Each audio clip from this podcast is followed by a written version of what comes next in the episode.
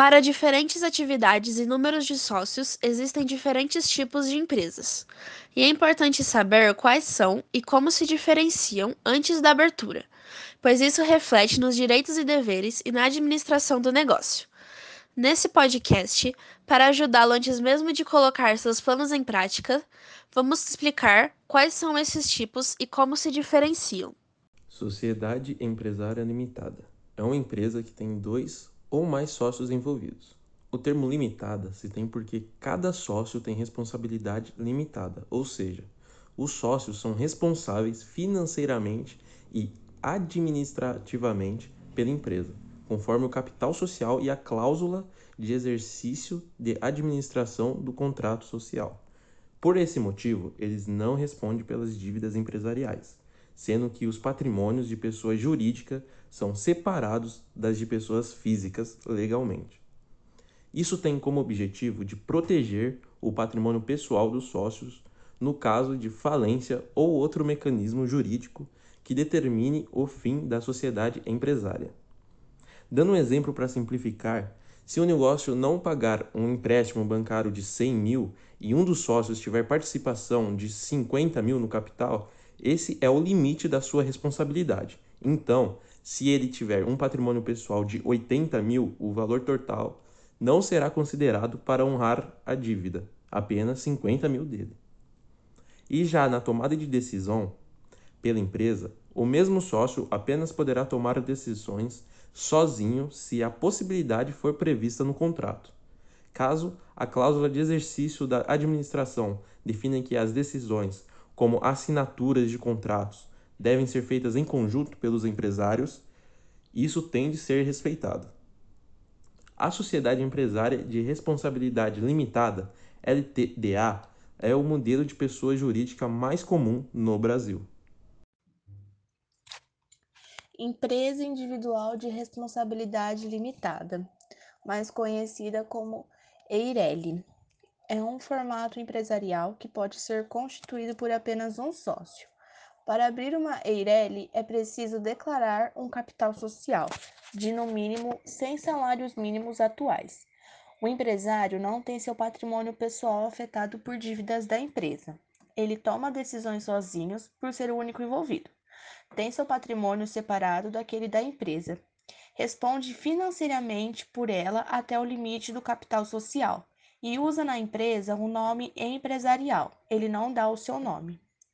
Essa modalidade é uma representação jurídica, na qual apenas o titular, que é o único dono, possui responsabilidade limitada com as obrigações de uma empresa.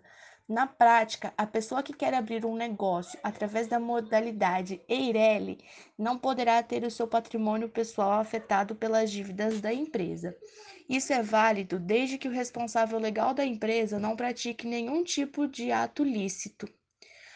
Para você abrir uma empresa Eireli, você deve encontrar um contador da sua confiança, elaborar do contrato social, no caso da Eireli é chamado de ato constitutivo.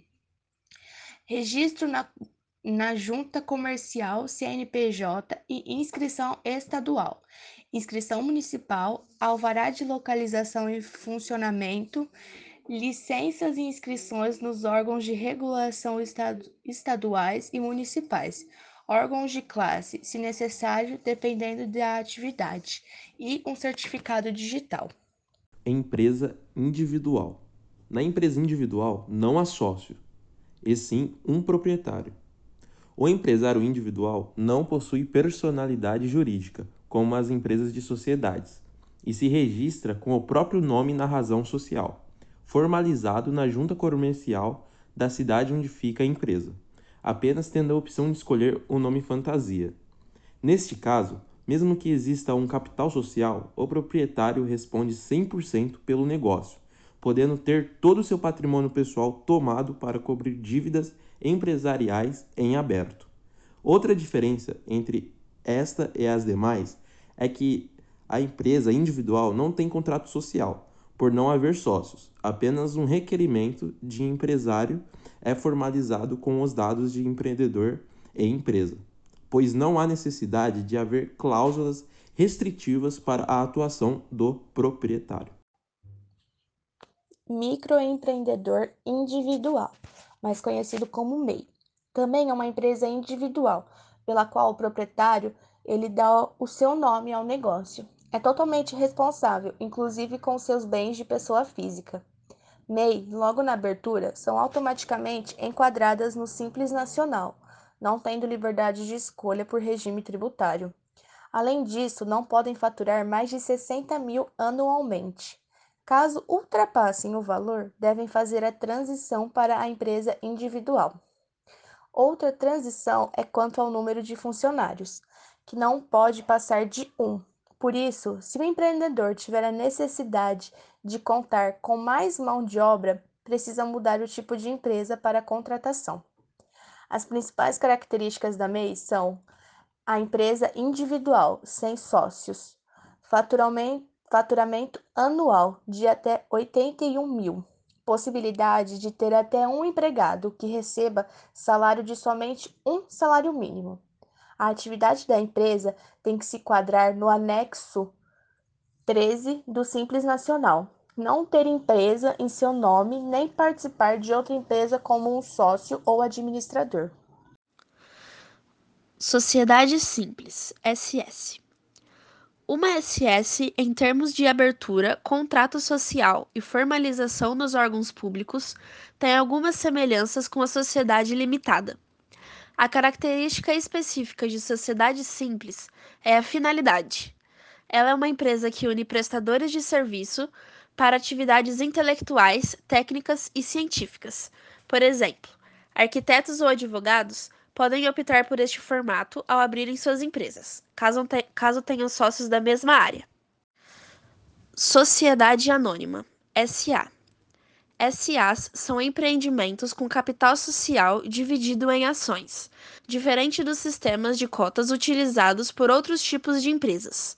A sociedade anônima é dividida ainda em dois subtipos: SA de capital aberto é organização que vende ações na Bolsa de Valores ao público geral por intermediação de instituições financeiras, como bancos e corretoras. SA de capital fechado. Também tem o capital dividido em ações internamente entre os sócios e outros interessados ou convidados, mas não conta com capital aberto ao público em bolsa de valores.